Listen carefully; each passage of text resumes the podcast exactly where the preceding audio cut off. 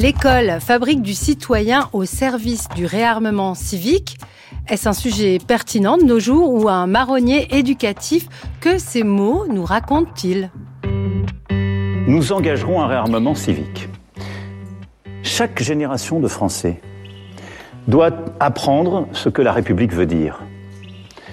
Une histoire, des devoirs, des droits, une langue, un imaginaire.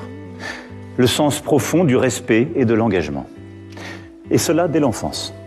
Comment donc comprendre les termes choisis par Emmanuel Macron dans ses dernières prises de parole, ses vœux pour 2024 et sa conférence de presse du 16 janvier dont on vient d'entendre un extrait Dans un instant, nous écouterons Olivier Loube, auteur de L'école, l'identité, la nation.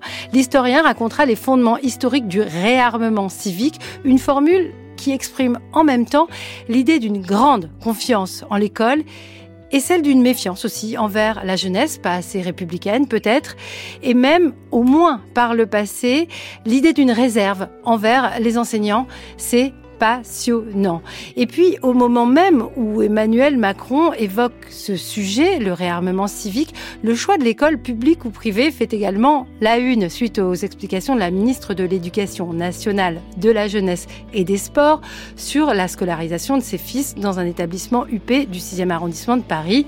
Stanislas, pour éviter l'école publique, je rappelle hein, tout de même ce contexte et je voulais qu'on s'arrête aussi dans ce numéro d'être et savoir sur ce point, sur ce que vous appelez la sécession scolaire. Youssef Swidi, bonsoir. Bonsoir Luc Souret. Vous êtes post-doctorant au CNRS et à l'Université Paris-Dauphine PSL, co-auteur avec Julien Grenet du rapport Renforcer la mixité sociale au collège, une, une évaluation des secteurs multicollèges à Paris, publié à l'Institut des politiques publiques en 2021 et vous allez publier très bientôt, au mois d'avril, vers la sécession scolaire. Ce sera chez Fayard. Alors, de quoi parle-t-on et pourquoi utilise-t-on ces mots? Moi, je connaissais séparatisme scolaire, je connaissais ségrégation socio-scolaire, et vous, vous utilisez le terme de sécession. Est-ce que c'est ce que fait, par exemple, la ministre de l'Éducation nationale, Youssef Souidi Alors, euh, s'arrêter sur ce cas particulier de la ministre de l'Éducation nationale, c'est un peu compliqué, mais c'est vrai que c'est emblématique. Euh, Parler de sécession, c'est considérer qu'il y a une partie de la population qui, par ses actions, se sépare du reste de la population. Et c'est ce qu'on observe si on regarde, par exemple, la scolarisation dans le secteur privé, notamment. la scolarisation dans le secteur privé, elle est majoritairement le fait de catégories sociales favorisées ou très favorisées. Et on voit qu'il y a une ségrégation qui s'accentue dans le système scolaire français. Donc de plus en plus, majoritairement, CSP+, pour parler euh, avec euh, les termes de la sociologie. On sait que ces, euh, ces données ont été rendues publiques euh, il y a un peu plus d'un an maintenant, c'est-à-dire les IVAL et les IVAC pour les collèges, la composition sociale des établissements. Alors les IPS plutôt pour les la composition sociale des, des, collèges. Mais au-delà de ça, il y a plusieurs études qui sont sorties au cours des dix dernières années, et notamment cet été une note du ministère de l'Éducation nationale. Mmh qui montrait qu'aujourd'hui, dans le secteur privé, vous avez 4 euh, élèves sur 10 euh, dont les parents sont de catégories sociales dites très favorisées, c'est-à-dire euh, cadre, profession intellectuelle supérieure. Ça, c'est dans le privé. Dans le public, vous avez 20%. Donc, il y a un écart de 20 points entre le secteur public et le secteur privé. Cet écart de 20 points, à la fin des années 80, il était seulement de 10 points. Donc cet écart, il a doublé en 20 ans, à partir du début des années 2000. Et donc c'est de là qu'on peut dire qu'il y a une accentuation de la ségrégation scolaire, euh, en partie due au secteur privé. Donc on ne parle pas de l'école de quand euh, nous étions élèves, en tout cas moi, et je m'excuse, j'ai dit Ival, évidemment c'est IPS, hein, c'est euh, l'indicateur du positionnement social. Bonsoir Karine Rousseau. Bonsoir Louise. Vous êtes professeur d'histoire géo euh, en lycée dans l'académie de Lille, membre de l'association des professeurs euh, d'histoire euh, géo. Est-ce que cette concentration sociale d'élèves plus favorisés dans le, secteur privé. Alors, il est très financé par le public. Hein, ils suivent les mêmes programmes que les vôtres à l'école publique, ces, ces élèves du privé. Est-ce que tout ça, ça vous préoccupe en tant qu'enseignante? Euh, oui, mais en tant qu'enseignante du lycée public, euh, oui. Alors, ce qu'on appelle nous parfois aussi la stratégie d'évitement, ça a toujours existé. C'est un sujet hyper sensible. Euh, on a des politiques qui s'y sont frottés et qui ont rouvert parfois la guerre des écoles.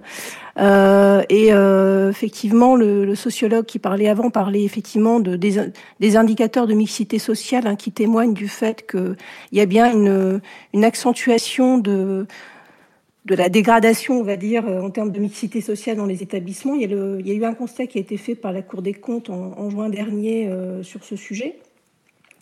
Euh, donc oui, c'est un vrai souci parce que ça pose le problème euh, euh, d'abord de, l'égalité, qui est quand même un des piliers de notre République. Hein, et notre République, elle doit, elle doit quand même un, minimum d'égalité entre entre citoyens et notamment entre jeunes et futurs citoyens. Et puisque vous parliez tout à l'heure, effectivement, on en parlera sans doute ensuite, la question du réarmement civique. quand l'instruction de futurs citoyens pose déjà sur des inégalités, c'est un vrai souci. Et, oui, c'est euh, pour nous, enseignants du public, c'est un, un, vrai sujet et, un sujet en plus qui pour nous c'est accru. Enfin moi, je, ça fait quand même maintenant plus d'une vingtaine d'années que j'enseigne. Euh, j'enseigne dans un établissement qui est plutôt euh, à IPS, on va dire plutôt satisfaisant. Mais c'est vrai que les réformes successives qui ont enlevé des moyens, qui ont enlevé des postes, euh, qui ont euh, généré une concurrence beaucoup plus vive hein, entre établissements aussi bien privés et publics qu'entre même parfois établissements publics. Euh, ça a pu effectivement euh, favoriser, parce qu'on parle souvent de, de la concurrence entre établissements privés et publics, euh, mais c'est aussi entre établissements publics, mmh. entre des, des, lycées de centre-ville et, et, parfois des, des lycées dits de périphérie ou voilà ou de banlieue. J'aime pas trop cette expression-là, mais bon, c'est c'est quand même une réalité. Donc c'est oui, c'est un vrai sujet de préoccupation. C'est très intéressant parce que ce sujet de, de préoccupation, évidemment, euh, pour euh, les parents et les enseignants, il préoccupe aussi, il intéresse euh, les scientifiques qui se penchent sur le cas de l'école française, Youssef Soudi, il y a une hiérarchie entre les établissements scolaires. C'est vrai ce que nous raconte cette enseignante Karine Rousseau alors une hiérarchie en termes, enfin ça peut se voir en termes de réputation euh, très clairement, mais cette réputation-là, elle se fait plutôt euh, généralement d'après différentes études euh, sociologiques ou économiques. Généralement, les parents ils voient avant tout la composition sociale d'un établissement ou sa composition ethnique même, on peut le dire. Euh, et c'est à partir de ça qu'ils vont se, comment dire, se figurer une certaine hiérarchie entre les établissements mmh. scolaires. Et également, ils peuvent s'appuyer sur les taux de mention au brevet, les taux de mention au bac, mais généralement, ces taux de mention, ils reflètent également la composition sociale des établissements. Et donc, euh, en l'absence de, comment dire, de, d'informations suffisantes pour connaître, euh, pour savoir si tel collège est meilleur que tel autre, et normalement il n'y a pas de collège meilleur que l'autre puisque c'est le service public d'éducation, euh, on va se baser sur des, des réputations justement. Mais c'est très difficile de comprendre ce que réussit euh, l'école ou de le calculer, puisque vous êtes économiste, Youssef Soudi, puisque à CSP égal, on réussit à peu près la, la même façon, il n'y a pas de grosses différences. Alors évidemment, il peut y avoir sporadiquement euh, des écarts, mais globalement, euh, on réussit de la, même façon, quel que soit l'établissement, qu'il soit public ou privé. Votre collègue euh, Julien Grenet le rappelait au, matin de France Culture récemment. Est-ce qu'on peut tout de même calculer ben, comment l'école arrive à faire progresser les élèves? Est-ce que c'est possible ou est-ce qu'on se passe quand on est parent est-ce qu'on base nos, choix, les choix des parents, parce que moi j'ai pas fait ce genre de choix, sur des perceptions bah, alors, vous savez, il y a un film très intéressant qui s'appelle La lutte des classes, et je crois que vous aviez fait une émission à l'époque où il est sorti. On peut la podcaster. Oui, et, et euh, donc euh, un film avec Edouard Baird et euh, j'ai oublié qui. qui... Ah, Bekti. Laïla Bekti. et donc c'est un couple de parents à Bagnolet. dont les enfants sont à l'école primaire publique. Et en réalité, se pose pas trop la question, mais progressivement, vous avez les comment dire les parents des camarades de leurs enfants qui décide progressivement d'aller dans le privé. Et là, cette question-là arrive. Cette question-là se pose de mettre son enfant dans euh, le collège de secteur, euh, selon la carte scolaire, ou d'avoir recours à des stratégies d'évitement. Et il y a ce truc quand même en France où vous avez un système qui est organisé de telle sorte que les parents, à un moment, ils se posent la question. Ils sont obligés de se, enfin, c'est-à-dire, ils ont le choix, ils voient leur père faire ce genre de choix. Et donc, ce système scolaire fait quand même reposer sur les parents le comment dire une responsabilité énorme qui est de se demander si leur enfant sera dans la bonne école ou pas. Et ils ont ils sont assez peu armés pour savoir quelle est la bonne école. Et donc on on en revient à ces questions de, de, réputation et comment dire la sanctuarisation de ce libre choix du privé notamment euh, crée euh, en quelque sorte cette hiérarchie entre les établissements c'est bien d'avoir évoqué cette émission sur le film de Michel Leclerc et Baya euh, Kasmi, comme ça on aura cité euh, un peu euh, les, principaux protagonistes. Mais on a fait évidemment beaucoup d'émissions sur ce sujet. On n'existe pas depuis 1984, mais quand on parle de guerre scolaire, on se réfère à cette époque. Et c'est vrai que le sujet a beaucoup ressurgi au 21e siècle avec cette histoire de ségrégation socio-scolaire Karine Rousseau, est-ce que, puisqu'on parle d'armement euh, civique, est-ce que vous vous sentez armée face à euh, ces effets de concurrence entre établissements en tant que professeur, donc je rappelle, dans un lycée public? Alors il y a des choses qui ne dépendent pas de nous. Euh, je pense que l'école publique est pas moins bonne que l'école privée. Hein. Les enseignants du public sont majoritairement certifiés, agrégés, qualifiés. Hein. Ils font face davantage à davantage de diversité sociale, ça c'est une réalité avec des moyens qui se sont réduits. Et euh, justement, là, on parlait tout à l'heure de la question de l'égalité. Euh, ça a été, euh, ça a été également constaté. On a quand même des, des réformes qui ont pu favoriser le privé. En 2019, on a la loi Blanquer qui crée l'obligation de scolarisation à trois ans, qui déclenche des aides supplémentaires des collectivités locales et destination des écoles privées. On a la loi CAR. ça a pu aussi euh, générer des inégalités en termes de dynamique budgétaire entre privé et public. Donc, est-ce qu'on est, est-ce qu'on est armé euh, On est armé si on a les moyens, euh, parce que armé, réarmé, enfin là pareil, on en discutera peut-être tout à l'heure, mais réarmer civiquement, ça suppose aussi bah, des questions d'effectifs, euh, parce qu'on ne travaille pas de la même manière avec 20 élèves qu'avec 30 élèves. Euh, c'est des questions de pouvoir aussi proposer aux élèves des options, euh, des spécialités comme ils le souhaitent. Et ça aussi, c'est lié aussi toujours à des moyens financiers. Et puis tout à l'heure, euh, le sociologue parlait effectivement de, la question d'être armé, d'être informé.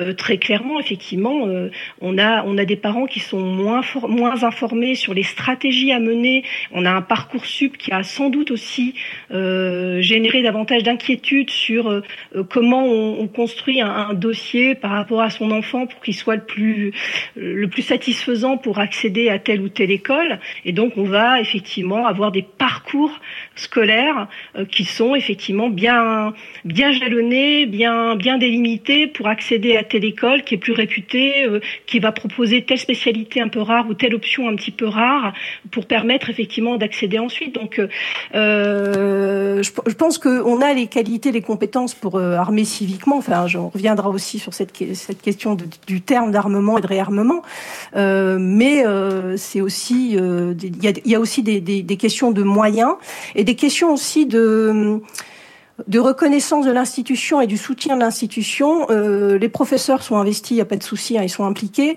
mais euh, parfois aussi, on a des enseignants euh, découragés par euh, ce, ce, manque de soutien, alors des, parfois des, des, des effets d'annonce, des paroles euh, qui, qui, sont là pour dire effectivement on est là pour euh, pour vous soutenir, notamment à des moments tragiques hein, comme la mort de, de Samuel Paty ou de, ou de Dominique Bernard. Mais pour autant, dans les faits, sur le terrain, on constate quand même parfois un manque de, enfin même souvent un manque de soutien et, et d'accompagner justement les, les enseignants dans parce que les enseignants ont tous euh, cette motivation d'exigence par rapport à leurs élèves, mais on a des pressions aussi euh, bah, des parents parfois. Euh, on a quand même un, un bac désormais qui, euh, qui mm. s'appuie sur du contrôle continu. Donc on est on est tiraillé nous entre cette volonté effectivement de de, de, de de renforcer le civisme de nos élèves et en même temps ces, ces injonctions qui nous sont données, parfois avec un soutien qui est largement insuffisant de la part de l'institution.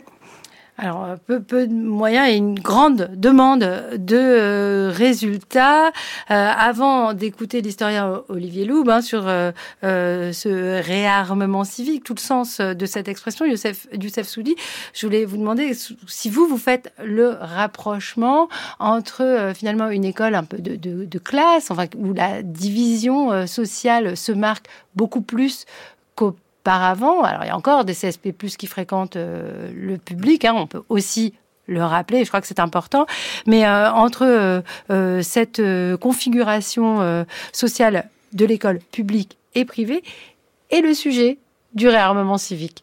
Bah oui, alors dans le passage que vous passiez au début du président Macron, à un moment il parlait de, enfin il faut que les enfants sachent ce que la République veut dire.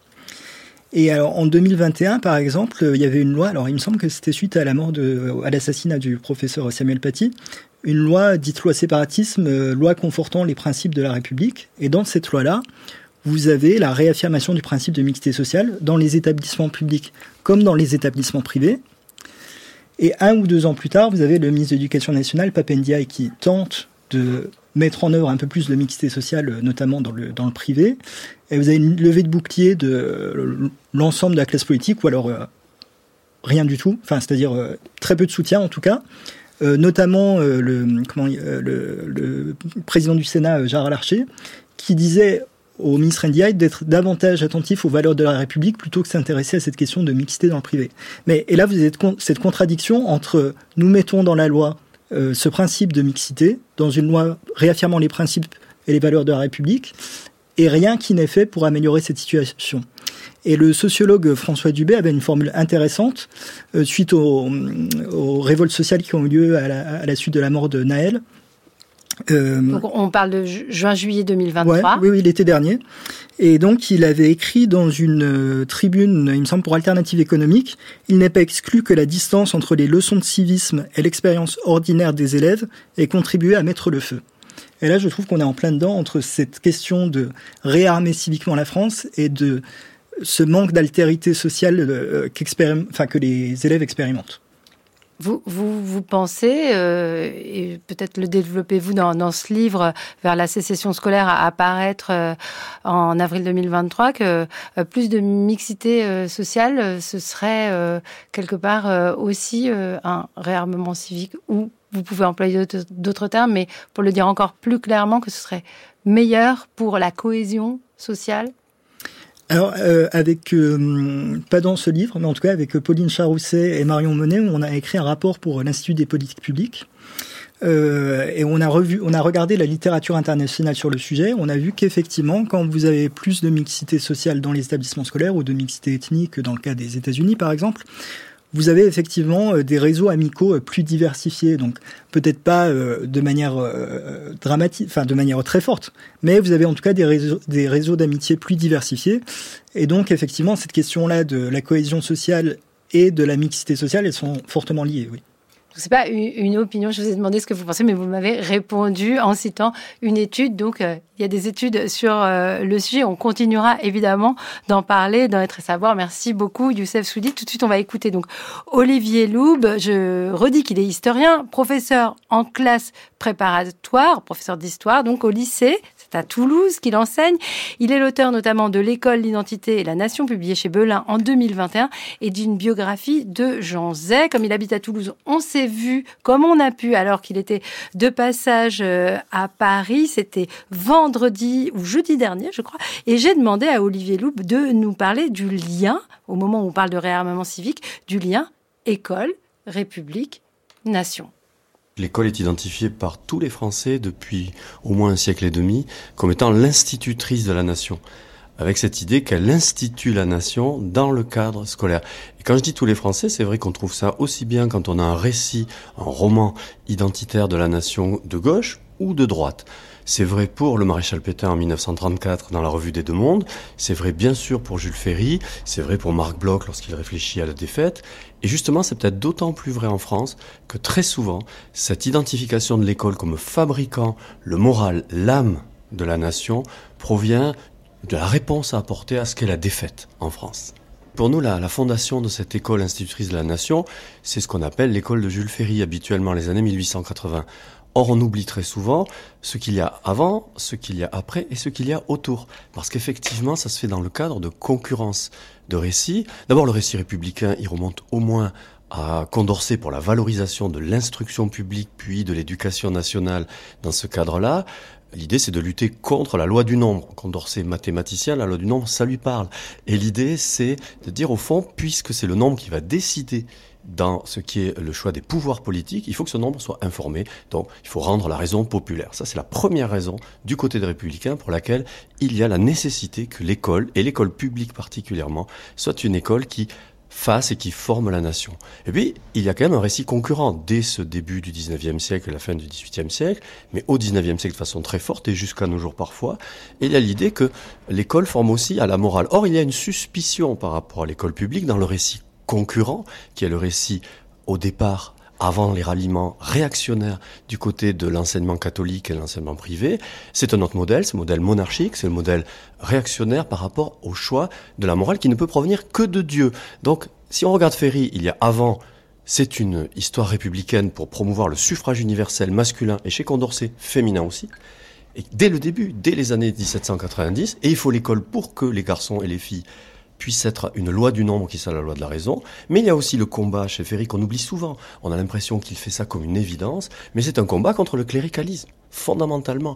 Et ce n'est pas un petit combat. Il s'agit d'installer la République comme une démocratie de suffrage universel réduit au masculin dans son temps, oubliant Condorcet, mais face à un autre choix, à un autre possible, d'ailleurs un autre roman de la nation qui n'est pas du tout républicain. Et l'idée là, c'est de dire, il faut fabriquer des petits républicains. Autrement dit, c'est l'école institutrice de la démocratie politique. Et puis après Ferry, auquel on doit beaucoup en l'ayant oublié, c'est l'époque de Jean Zé. Alors là, c'est un troisième temps en quelque sorte.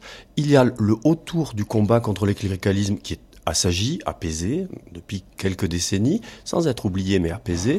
Mais là, en revanche, il y a la nouveauté extrêmement forte du fait qu'il ne peut pas y avoir pour ces républicains-là à la suite des morts de masse de la Première Guerre mondiale, une démocratie politique solide sans qu'il s'agisse d'une démocratie sociale qui la fonde.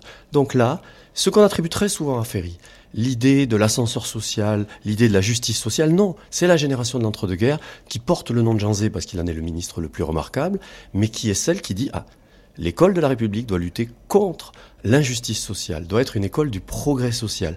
Donc, ce qu'on attribue à Ferry et ce qui fait la force de la revendication jusqu'à nos jours de l'idée que c'est à l'école, sur les bancs de l'école, que se forge l'âme de la nation, c'est bien ce combat républicain tout du long. Mais face à lui, il y a aussi soit le cléricalisme du 19e siècle, parfois continué longuement au 21e siècle aussi, dans les valeurs morales, et surtout l'idée, dans le camp d'en face, que l'école de la République, au fond, ne peut pas porter de valeurs morales puisqu'elle est sans Dieu. Alors la thématique de l'école sans Dieu dans, dans les années 20 et les années 30, oubliée de nos jours, ou plutôt recyclée d'une autre façon.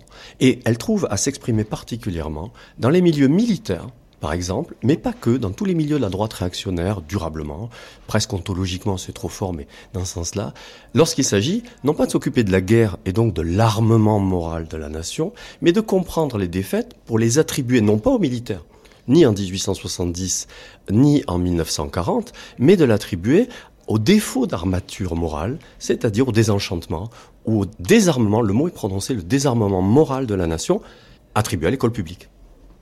Tous ces mots sont extrêmement intéressants. Aujourd'hui, le président de la République parle de réarmement civique. C'est très intéressant euh, ce mot, parce qu'il contient le mot armement, mais c'est un réarmement.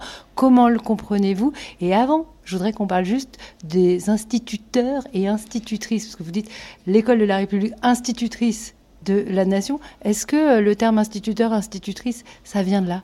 Ça vient de plus loin, euh, même s'il a pu prendre d'autres noms, mais ça contribue très fortement à l'idée que par l'enseignement, on institue quelque chose, on installe quelque chose. Donc pour le mot instituteur, institutrice, euh, on peut glisser maintenant au réarmement. Il me semble être ce mot de réarmement historiquement construit face au désarmement moral. Mais toute la question est de savoir qu'est-ce qu'on appelle les défaites actuelles comme on appelait les défaites du passé, contre quoi veut-on se réarmer, face à quoi veut-on se réarmer? Alors ce vocabulaire de réarmement, on le réfère à la guerre, on a raison, mais en fait il provient aussi bien de l'analyse et de la réponse à ce qu'on considère être, à tort ou à raison, des défaites. Il y a des défaites militaires, mais il peut y avoir des défaites considérées comme étant des défaites de civilisation.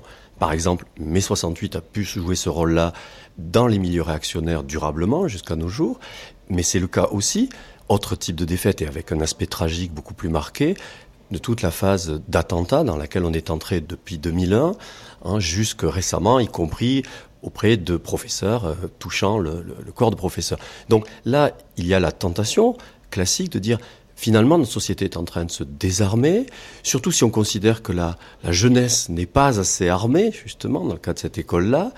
Dès lors, on va réarmer. Donc si on le prend au sens strict guerrier, on n'est plus en guerre d'une certaine façon, on le reste malgré tout, pour certains, parce que à travers ce prisme de la défaite. Voilà pourquoi ce terme de réarmement me semble être quelque chose qui s'emploie à l'heure actuelle ce mot, contient l'idée que l'école doit combattre, mais il contient aussi un peu l'idée qu'elle a perdu, qu'elle a perdu euh, du terrain. En fait, c'est pas euh, complètement euh, décliniste, mais on peut entendre aussi un petit peu cette idée. Est-ce que vous, en tant qu'historien, Olivier Loub, vous l'entendez?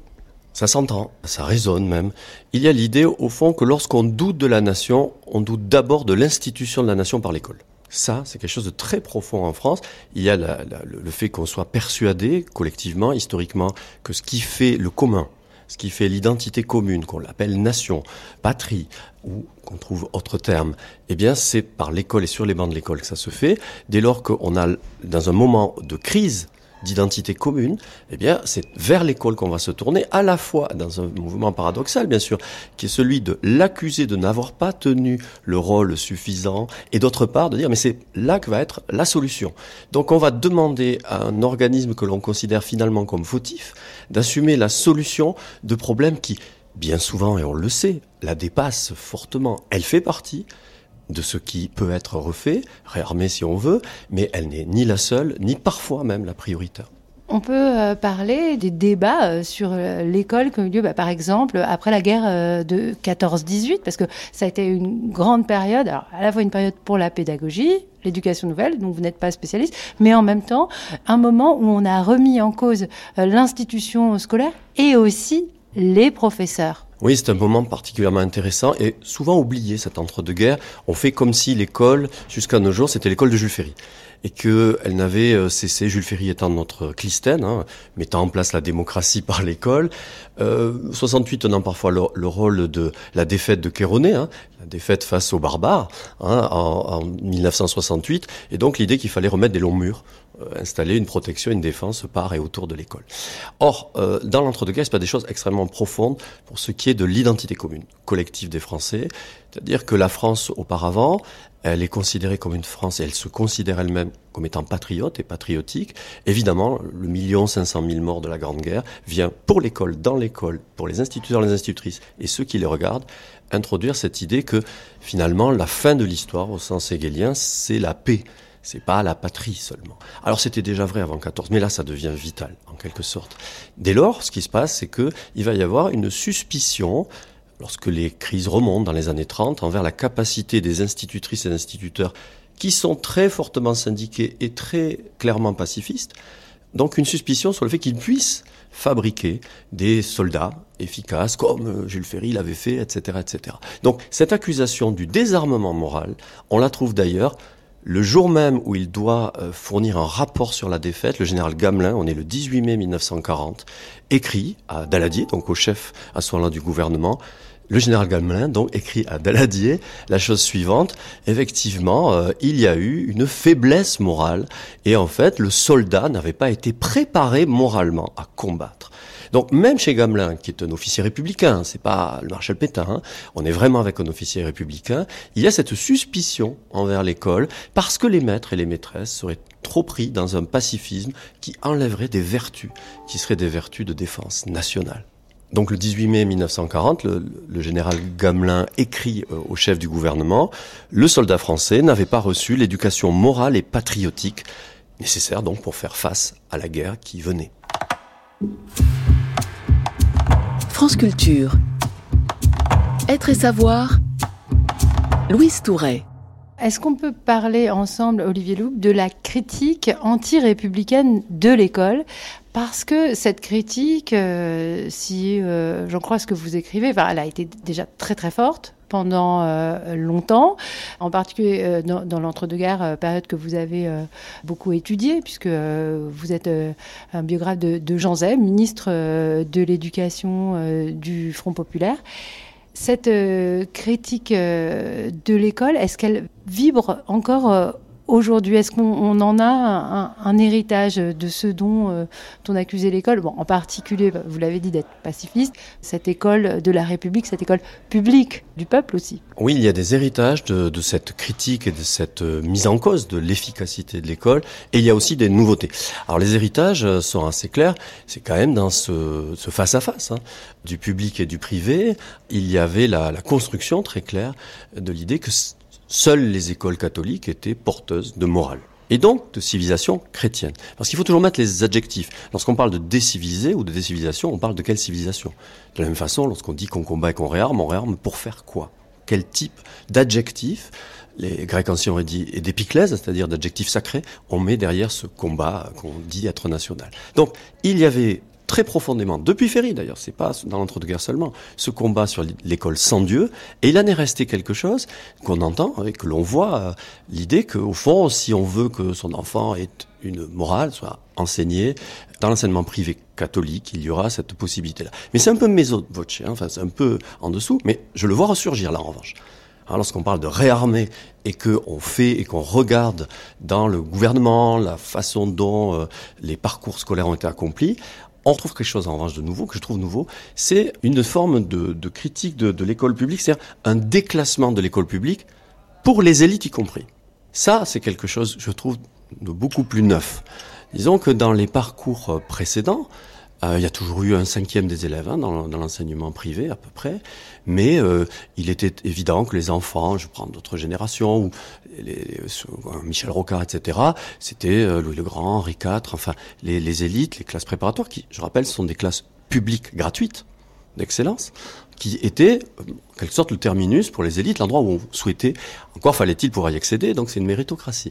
À l'âge d'ailleurs au passage. Mais désormais, on peut avoir l'idée et le, sentiment que cette école publique, y compris dans ses réussites possibles, c'est quelque chose qui n'est plus pris en compte et que donc on a un déclassement de l'école publique, même d'élite, qui signale à mon avis un déclassement beaucoup plus large, celui de l'état social, les hôpitaux aussi par exemple. Donc ce déclassement dans lequel on, que l'on vit, c'est une crise quand même d'identité collective, puisqu'on n'a plus ou moins confiance envers ce qui auparavant était au cœur de l'identité partagée sur l'efficacité d'un État et donc d'un État public. Qu'est-ce qui reste? L'État gendarme. Donc si on regarde, si l'État social, qui est celui construit à partir de l'entre-deux-guerres et à la libération fortement, est en train d'être dans une logique de déclassement, de, de désamour, de désaffection si ce n'est de l'intérêt, du moins de, de, compréhension de son efficacité. Au fond, qu'est-ce qui reste? Il reste l'État sécuritaire. Hein, là, alors on va se rassurer euh, sur ces bases-là. C'est quand même effectivement extrêmement grave à, l'échelle de, notre pays, à l'échelle du temps dans lequel on vit, parce que s'il y avait une originalité, une exception française, hein, euh, pour le coup, c'était une confiance collective envers ce que l'État public pouvait faire pour, du côté de l'école, former la nation, du côté de l'hôpital, soigner la nation, la sécurité sociale, les retraites, en fait, etc. Tout c'est tout cela qui est en train de tourner et de, de virer. Moi, ce qui m'intéresse aussi, ce sont les symboles. Ce qu'on demande aujourd'hui aux écoles, et ça ne date pas d'hier, puisque en 1985, déjà, Jean-Pierre Chevènement demandait euh, à l'école d'assurer l'instruction civique, terme repris par Emmanuel Macron dans sa conférence de presse du 16 janvier 2024. Instruction civique en 1985, avec euh, l'idée d'apprendre la Marseillaise, idée euh, réactivée puisque c'est dans la loi euh, de 2005, puisqu'on en a reparlé en 2011. En 2019, Jean-Michel Blanquer a demandé à ce que la Marseillaise et le drapeau soient affichés dans toutes les salles de classe. Donc à la fois rien de neuf et en même temps une grande continuité sur cette question des symboles. Alors, je ne sais pas si c'est particulier euh, à la, France, et je ne sais pas ce que ça signifie historiquement, parce que 85, ça commence à faire 40 ans, donc c'est une longue période. Oui, le rapport des, symboles à, la façon dont ils sont portés est, passionnant, évidemment, pour un historien. D'ailleurs, avec un, pays qui a toujours été critique par rapport à ces symboles. C'était aussi notre originalité française. On pouvait tout à fait euh, se sentir français, aimer la France, et ne pas, comme la génération des footballeurs de l'âge de Platini, chanter l'hymne. Hein. comme Georges Brassens comme Georges Brassens, on n'avait pas un attachement viscéral au drapeau tout en n'ayant jamais vu un seul instituteur manquer en 1914 comme en 1939 lorsque se faisaient euh, les mobilisations générales. Bien ça, c'est très intéressant pour nous parce que ça dit qu'un symbole ne parle pas en lui-même, sauf à être avec une conception de la nation essentialiste, c'est-à-dire que le symbole suffirait à dire ce qu'il recouvre.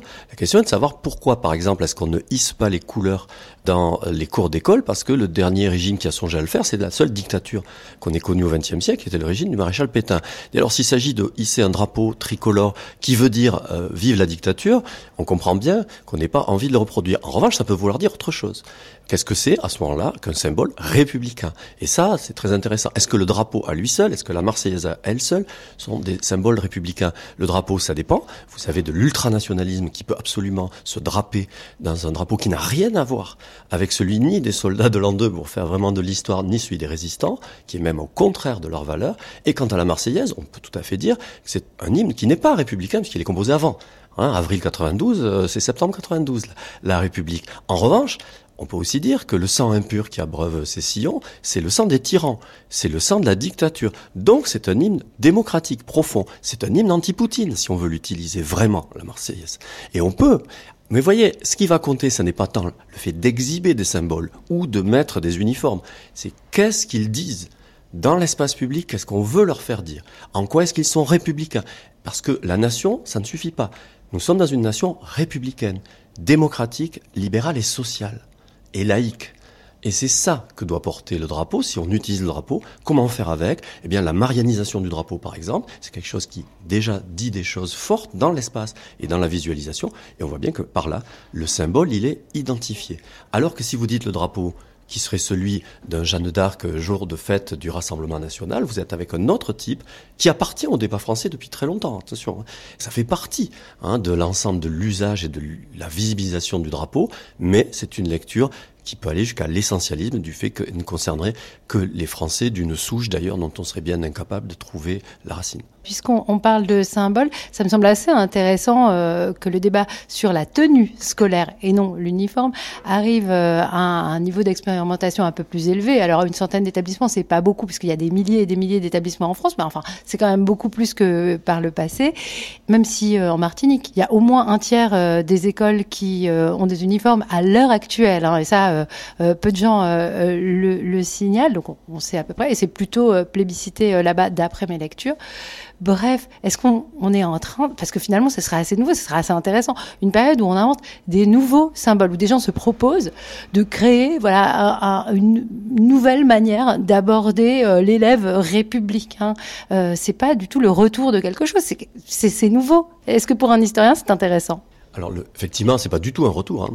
Euh, L'uniforme, ce serait une, une nouveauté, sauf bien sûr dans les écoles militaires, sauf pour ce qui pouvait être des internats dans les lycées, mais avant la guerre de 14 et c'était tombé en désuétude très rapidement. Il y a une toute dernière circulaire euh, en 1923 qui dit bon peut-être vous pouvez garder des casquettes, mais euh, l'uniforme et ça ne concerne que les internes des lycées, c'est-à-dire on est dans moins de 5% de la population scolaire pour les lycées et donc les internes on tombe à 1%, enfin c'est très très peu. Il n'y a jamais eu d'uniforme type là. Il y a eu en revanche des pratiques qui étaient des blouses qui pouvait exister pour les jeunes filles en particulier, tiens, euh, un uniforme genré finalement qui existait. Mais euh, même moi petit dans les années 60 à l'école, on portait pas d'uniforme évidemment. Par ailleurs, on connaît les, les expériences étrangères, euh, et si vous allez même en, en Angleterre, quand bien même l'uniforme, il est uniformisé pour ce qui est des symboles qu'il porte ou de la couleur, il ne l'est absolument pas parce que vous pouvez avoir deux ou trois types d'uniformes. L'uniforme des pauvres qui va être celui que l'établissement fabrique euh, et qu'on achète au, moins cher, voire même qui peut être fourni aux boursiers nécessiteux. Euh, vous avez d'autre part celui qu'on va acheter dans la ville ou celui qu'on va commander chez un tailleur particulier, etc. C'est le même uniforme, mais c'est pas le même. Donc, qu'est-ce qu'on va en faire? La vraie question, pourquoi pas? Recréer du sens avec des attributs, mais ces attributs, qu'est-ce qu'on veut en faire? Quel est euh, l'uniforme qu'on veut porter? Il s'agit de supprimer la différenciation sociale. Ça me paraît très ambitieux, y compris en mettant des uniformes, parce que je répète, on voit le cas anglais, il va y avoir des, toute une série de petites distinctions subtiles mais réelles. Est-ce que c'est pour euh, homogénéiser une nation républicaine? Ah, alors là, on fait quoi? Un uniforme euh, bleu, blanc, rouge avec Marianne euh, dans le dos? Je caricature. Bien sûr, vous avez compris. Est-ce qu'on veut faire des poudlards partout? Ah oui, alors on, prendrait une, euh, une, tradition Harry Potter, c'est-à-dire là où on serait dans, une invention. Euh, non, mais après tout, euh, bah, ça pourrait remporter une adhésion chez les élèves. Ouais, la, question, c'est quelle magie convoque-t-on si on fait avec Harry Potter? Et qu'est-ce que ça voudrait dire? La magie, non pas seulement nationale, parce que je crois que on a bien compris, la nation, ça a deux sens dans ce pays que si on dit qu'elle est républicaine. Et une nation républicaine, qu'est-ce que ça signifie en termes d'uniforme? Ça peut se discuter. J'ai lu des propos divers. Xavier Darcos, par exemple, dans ce dictionnaire amoureux de l'école, évoque le fait qu'on puisse porter des t-shirts. Enfin, d'accord. Mais pour dire quoi? Pour faire quoi? Moi, c'est ça qui me manque à chaque fois. Et à partir d'une école qu'on place en suspicion et peut-être aussi d'élèves qui donc sont toujours un peu suspects d'être dans euh, la disruption euh, inversée cette fois-ci, c'est-à-dire toujours suspects d'être un petit peu aux limites de la barbarie quand même. Et puis dans, dans, ce modèle qui serait le modèle de, l'uniforme, étant, euh, enfin, quand on regarde les sociétés qui le portent et sur lesquelles il ne s'agit pas de porter de regard euh, accusateur, mais de voir ce qu'on convoque, est-ce qu'il y a moins de catégories ou d'identités séparées dans les pays où il y a de l'uniforme, identité confessionnelle, identité d'origine. Si on passe à l'Angleterre, il n'est pas sûr que la fabrique du commun ne passe pas par des identités, malgré l'uniforme, qui soient liées à des quartiers, à des, à des religions, à des provenances. Bon, donc c'est pour ça que que faire de l'uniforme, c'est la vraie question. C'est pas l'uniforme la question.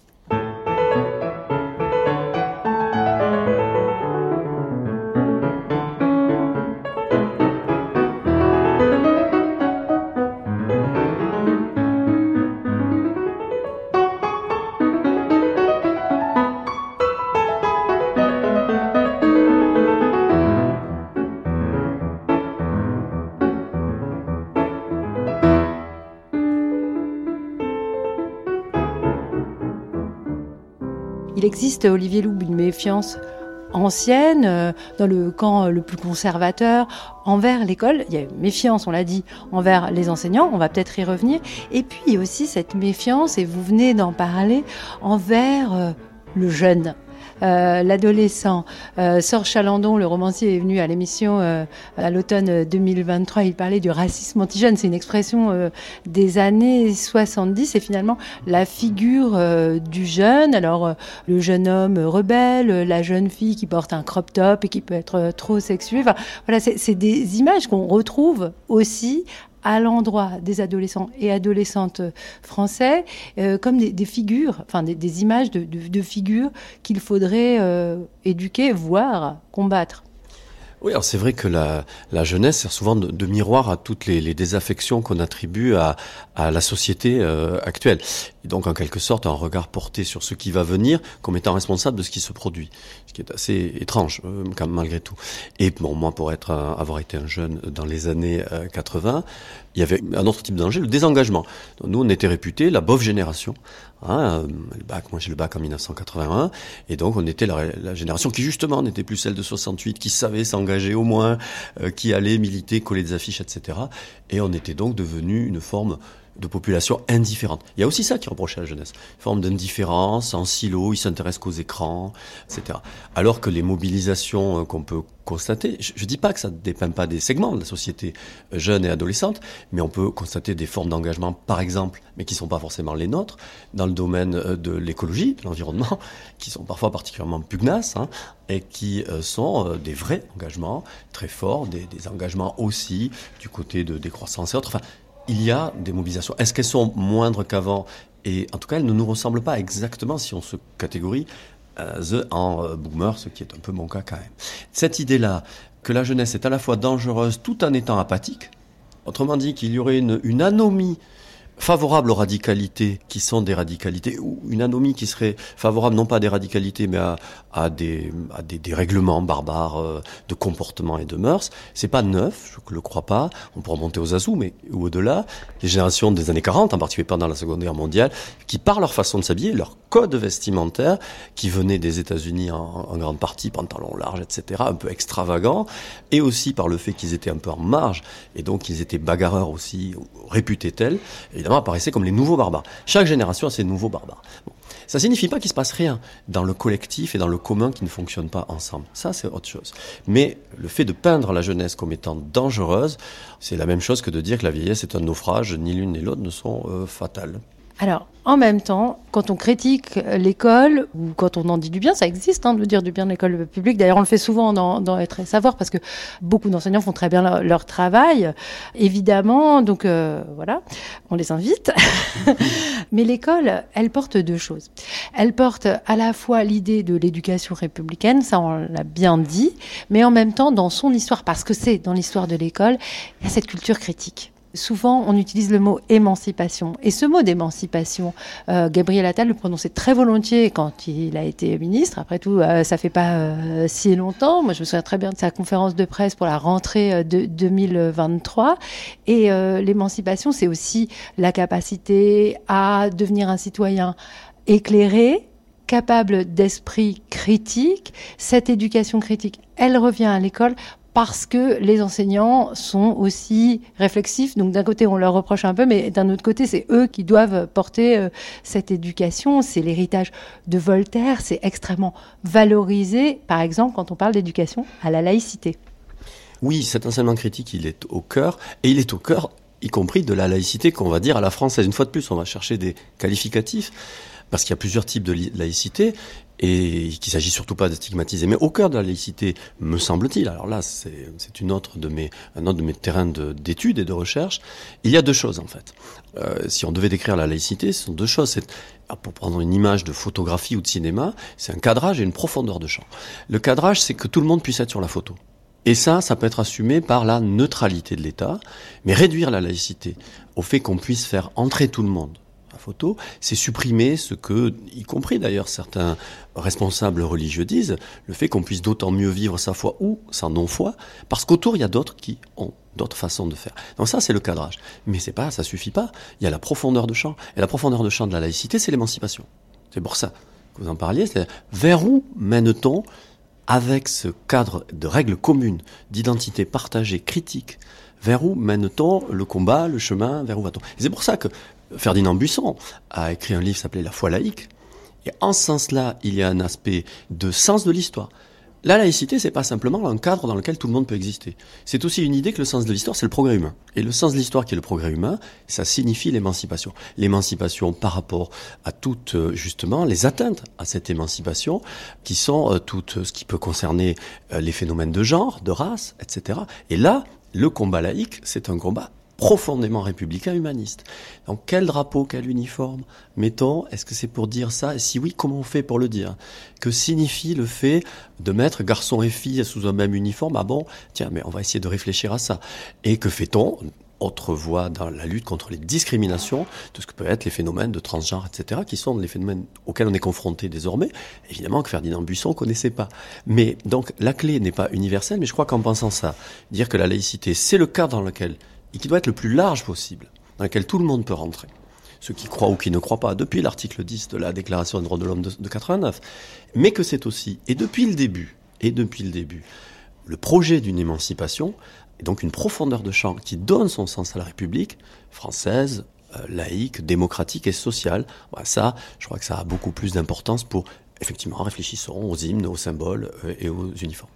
Quand vous parlez de 89 et de 92, évidemment, il faut entendre le 1700 euh, qu'il y a devant, 1789-1792, pour euh, la période euh, révolutionnaire. C'est un truc qui m'amuse, Olivier Loup, c'est qu'on accuse toujours les, les jeunes de ne pas connaître l'histoire. Et récemment, il y a une petite polémique sur la connaissance de la date, enfin la date, du début de la Révolution française. Est-ce que pour vous, euh, cet enseignement de l'histoire, qui est d'ailleurs, euh, alors c'est un peu sorti euh, des, grandes polémiques sur l'école, mais ça a longtemps occupé pas mal de monde, est-ce que connaître, par exemple pour les élèves, l'histoire de la laïcité, l'histoire de l'école, de l'école publique, de comment ça s'est construit ce système avec bah, l'école privée aussi, financée par le public. Ce serait intéressant de, de l'enseigner et de la faire davantage connaître aux Français, pas seulement aux élèves alors moi j'adorais, hein. j'adorais euh, peut-être parce que j'en suis spécialiste, donc euh, j'ai bien envie que ça se voit, mais pas que ça, parce que je considère que c'est absolument moteur, euh, c'est central et moteur dans notre identité partagée. On est dans un pays qui s'est peut-être plus que d'autres, faut se méfier, mais qui s'est pensé plus que d'autres comme étant le produit de l'école et qui pense et qui considère que toute réforme de l'école ça vient de Peggy hein, même, hein, sont des réformes de la société et vice-versa. Il n'y a pas de réforme de la, de la société sans réforme de l'école. Et ça, ça s'enseigne. Ça se dit parce que ça se partage. Et c'est pour ça que derrière le mot de réarmement civique, si on retient civique au sens de se redire ce que signifie une république euh, laïque, démocratique et sociale, ça a du sens. Moi, je suis pour à 200%. Cette euh, logique qui serait de travailler ça. Après, il faut se mettre autour d'une table, regarder, discuter de ce qu'on fait passer, et puis dire aussi qu'on part pas de rien. On fait comme si, c'est pareil pour la Marseillaise, bien sûr qu'elle est apprise, mais euh, Vincent Payon aussi a travaillé en 2013 sur ce que pouvait être la morale, réintroduisant le mot de morale euh, dans euh, ce qu'était l'enseignement juridique civique auparavant, etc. Donc on part pas de rien et on a des choses à se dire. Mais c'est là où c'est le plus intéressant qui commence. Qu'est-ce qu'on veut mettre? Comment on le fait? Mais cet enseignement-là au cœur de l'école de la République, de ce que fut l'école de la République, ça rejoint quelque chose qui est très intéressant à l'échelle de la France et au-delà. Les démocraties ne sont pas douées pour s'enseigner à elles-mêmes ce qu'elles sont. Moi, c'est quelque chose qui me frappe euh, et que la meilleure défense de la démocratie, c'est d'abord de se connaître et de dire, voilà, par où nous sommes passés, et pas simplement connaître les dates de l'histoire pour savoir quand est-ce qu'a commencé la Révolution française, mais pour dire, ah, L'article 10 de la déclaration, ça c'est intéressant parce que on va assurer la liberté de toutes les opinions, virgule, même religieuses. Donc dès ce moment-là, il y a l'idée qu'en France, dans le cadre d'une démocratie qui s'installe, le religieux fait partie, bien entendu. On doit pouvoir et il faut assurer sa liberté, mais qu'il n'est pas le seul parmi l'ensemble des croyances et des opinions qui peuvent être convoquées. Donc ça, ça s'enseigne, ça s'enseigne fondamentalement. Et je le répète, ça se fait déjà. Hein, fait pas, les collègues qui nous écoutent euh, le savent, hein, bien entendu, et les autres, euh, s'ils regardent le travail de leurs enfants, le savent aussi. Il n'empêche que ça peut être remis plus au centre. Alors peut-être que réarmement, on pourrait préférer recentrage euh, dans ce cas-là la défiance envers les maîtres, cette défiance, elle est très puissante en France en même temps qu'on adore l'école et qu'on lui doit tout et qu'on veut qu'elle fasse euh, tout pour euh, notre euh, pays, il y a un petit ressenti, quelque chose de l'ordre de la méfiance envers les professeurs. Envers les professeurs, ce qu'on voit, c'est une méfiance qui parfois peut être ancienne, mais elle est alliée à ce dont on a un petit peu parlé, qui est le déclassement. Il y a l'idée aussi, désormais, que on a des, des maîtres, des maîtresses, on a des professeurs, professeurs qui finalement sont dans des types de professions qui sont dévalorisées financièrement, et c'est important pour les situer, pour la, reconnaissance, et qui par ailleurs produisent une école qui finalement est peut-être pas aussi efficace qu'elle le devrait. Si on couple les deux, c'est redoutable. Évidemment, le paradoxe actuel, c'est de demander à ce type de corps euh, professionnel d'agir pour un réarmement lorsque on imagine et lorsqu'on entend et parfois on laisse dire qu'ils sont eux-mêmes désarmés euh, dans leur profession. France Culture. Être et savoir. Louise Touret. Alors après Olivier Loube, historien, et sa profondeur euh, de champ sur euh, ce que peut signifier euh, le réarmement civique, on entend que derrière une expression, il y a une histoire, une complexité, puis des interprétations possible. Karine Rousseau, vous qui êtes enseignante au lycée en histoire-géographie euh, dans l'Académie de Lille, je voulais vous demander comment euh, vous, vous pensiez participer ou non d'ailleurs à ce réarmement civique, quel sens il pouvait avoir dans votre salle de classe? Alors j'ai posé justement la, question à mes élèves ce matin et, à des collègues de savoir comment ils comprenaient le terme de, civisme. Alors ce qui est intéressant, c'est que euh, aussi bien les élèves que les enseignants m'ont euh, apporté quasiment la même définition, c'est que pour les élèves comme pour les enseignants, le civisme, c'est euh, former des citoyens, c'est former des républicains, c'est transmettre des valeurs, une histoire républicaine, ça renvoie aux droits et devoirs du citoyen, euh, et il y a bien l'idée que ça c'est un ciment de la cohésion nationale. Et euh, quand j'ai posé la question à mes élèves sur euh, mais comment vous comprenez le terme de réarmement euh, civique, bah eux m'ont dit mais mais nous c'est pas ça en fait. Pour nous le réarmement civique on l'entend comme un, un une forme de retour à l'ordre une forme de oui de morale. Et euh, c'est c'est intéressant parce que pour eux c'est effectivement du registre de, de, l'autorité. Et donc donc en fait on est plus pour eux quand on parle de réarmement civique il y a il y a plus cette idée enfin de la part de ce qui a été annoncé de réarmement moral. Alors les élèves savent très bien bien ce que c'est que le civisme.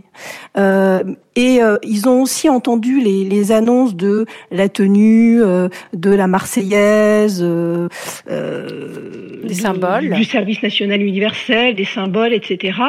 mais, mais, mais ce qui est intéressant, c'est de, de se demander comment tout ça, est-ce que ça peut réarmer le civisme, hein, si on reprend cette, euh, cette expression. D'ailleurs, je suis d'accord avec Olivier Loubès. Moi, je, je, parlerais plutôt de recentrage ou de renforcement du civisme plutôt que de réarmement. Et euh, en quoi, en quoi ça peut permettre Parce que si on prend la, cérémonie de remise de diplôme, d'ailleurs qui est pas nouvelle, hein, c'était euh, Najat Vallaud-Belkacem qui avait euh, réintroduit ça sous François Hollande, la question de, de, de, de, la cérémonie de remise de diplôme.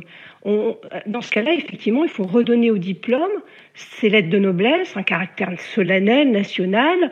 Euh, or, euh, ce bac, ce, il n'y a plus de rythme majeur de passage républicain avec le bac. Alors certes, le, les épreuves de spé sont repassées en fin d'année, mais on n'a plus ce, ce, moment, cette semaine euh, intégralement dédiée aux, aux mmh. épreuves, qui était vraiment un, un, un, rite de passage avec effectivement éventuellement une cérémonie derrière. La Marseillaise, bah, il suffit pas de la chanter. Euh, ça s'inscrit dans un contexte. D'ailleurs, on le fait en histoire, on rappelle l'histoire de, cette Marseillaise. Et comme le disait euh, Olivier Loubès, euh chanter la Marseillaise, c'est pas c'est pas un gage de civisme. Hein. On a des hooligans en match de foot qui chantent la Marseillaise, la Marseillaise en même temps qu'ils profèrent des, des insultes racistes. Donc, c'est pas vraiment un gage de civisme. Donc, c'est toujours, on revient à quel, quel, quel sens on donne, qu'est-ce qu'on met derrière. Euh, dans la pratique, effectivement, est-ce que, est-ce que ça, c'est pas simplement du gadget, du saupoudrage euh, Est-ce que c'est réellement ça qui va permettre Mais effectivement de. Donc, ouais. Toute voilà. dernière Donc, question. effectivement, ouais. Karine Rousseau, puisque vous faites partie de l'association euh, APHG des, des professeurs euh, d'histoire-géographie, vous réfléchissez beaucoup collectivement à cette euh, question. Qu'est-ce qu'est-ce qu'il vous semble pertinent de faire aujourd'hui ou dans l'avenir face à un, un besoin euh, et Donc vous, vous pouvez nous dire aussi, même s'il reste que deux minutes, comment vous le ressentez finalement ce besoin de se réarmer euh, civiquement?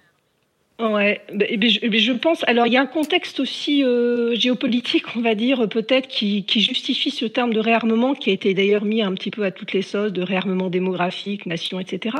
Euh, on est dans un contexte de guerre. Alors, la question que je me pose aussi, est-ce que ce terme de réarmement, il n'est pas lié aussi à, ce qu'on vit, par exemple, euh, aux portes de l'Europe avec la guerre en Ukraine, où on s'est rendu compte que finalement, cette résistance du peuple ukrainien, euh, s'appuyant, on parle beaucoup des forces morales aujourd'hui, à un peuple ukrainien qui a résisté euh, pas seulement grâce à ça, mais en partie à, à, cette volonté, à cet attachement à la patrie, à cette volonté de défendre un territoire. Donc je pense que ça s'inscrit aussi dans cette idée-là euh, de, développer cet esprit effectivement de, peut-être de patriotisme, mais euh, le risque, je pense, à travers toutes ces annonces faites, qui sont d'ailleurs des annonces pour beaucoup sans moyens euh, euh, supplémentaires, c'est un moyen constant qu'on va, notamment la question de la réintégration du, du de, de, l'histoire des arts, du, du, théâtre, etc.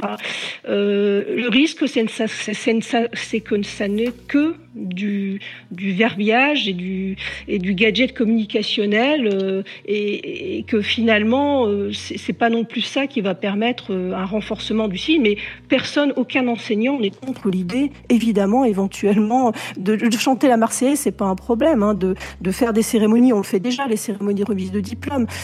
Mais euh, concrètement est-ce que c'est suffisant? Sans doute pas. Pour euh, pour renforcer le civisme. Voilà. Eh bien, on se quittera avec euh, cette euh, belle interrogation. Merci beaucoup, Karine Rousseau. Je rappelle que vous êtes professeur d'histoire euh, au lycée. Avec nous, il y avait Youssef Swidi. Économiste et non sociologue et Olivier Loube, historien. Merci à Avril Ventura qui a collaboré à la préparation de cette émission, Père Logra qui l'a réalisée et Florent Bujon qui était à la prise de son ce soir.